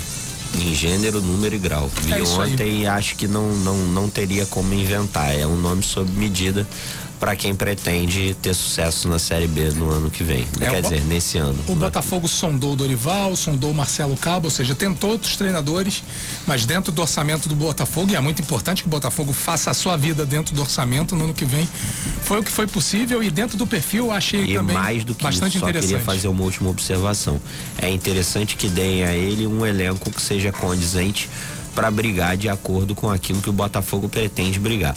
O Botafogo precisa definir desde já se ele pretende se manter na Série B e esse vai ser o desafio, ou se ele pretende voos mais altos almejando o acesso à Série A. É isso aí, mas sempre um passo de cada vez. 3 horas 27 minutos, termina mais essa edição do Jogo Falado, a última desse Campeonato Brasileiro, né? Foi bom conviver com vocês nesse Campeonato Brasileiro. A partir da semana que vem o papo é outro. Campeonato Carioca, a gente parte direto pro Maracanã com o nosso querido Breno Monsef, que vai levar todas as emoções de Flamengo e Internacional. Lembrando que a Roquete Pinto também informa tudo sobre o que estiver acontecendo lá em Itaquera com Corinthians e Vasco da Gama. Vamos lá, torcedor, que agora é hora do coração bater mais forte. Um abraço! Rádio Roquete Pinto. 94,1 FM, Rio de Janeiro. O Detran tem uma dica importante. Você não precisa sair de casa para fazer o licenciamento do seu veículo. Acesse o site, veja como fazer o passo a passo, baixe o aplicativo gratuitamente e tenha o documento no seu celular. Ele substitui o de papel, mas você também pode imprimir onde quiser. E até cinco pessoas que usam o veículo podem ter o documento. Evite aglomerações. Fique seguro. Faça o licenciamento digital sem sair de casa. detran.rj.gov.br barra licenciamento digital. Governo do Estado do Rio de Janeiro. De segunda a sexta, às 5 da tarde, você volta pra casa em muito boa companhia. Jorge Ramos movimenta a equipe de jornalismo, conversa com especialistas, ouve a sua voz. Painel com Jorge Ramos. Ainda mais moderno e dinâmico. De segunda a sexta, às 5 da tarde. Painel com Jorge Ramos. Aqui, na Roquete Pinto. Siga a gente no Instagram, arroba 94FMRJ. A melhor hora do dia é a hora do almoço. E a partir de 11 da manhã, Leandro Augusto te faz companhia com um prato cheio de sucessos, alegria e otimismo. Cardápio. E no prato principal, o tempero inesquecível. E agora nutre a sobremesa e o cafezinho. Cardápio com Leandro Augusto. De segunda a sexta, às 11 da manhã. Aqui na Roquete Pinto. Eu não jogo lixo nas ruas, rios e córregos. Eu sou a Defesa Civil. Eu preservo as encostas. Eu também sou a Defesa Civil. As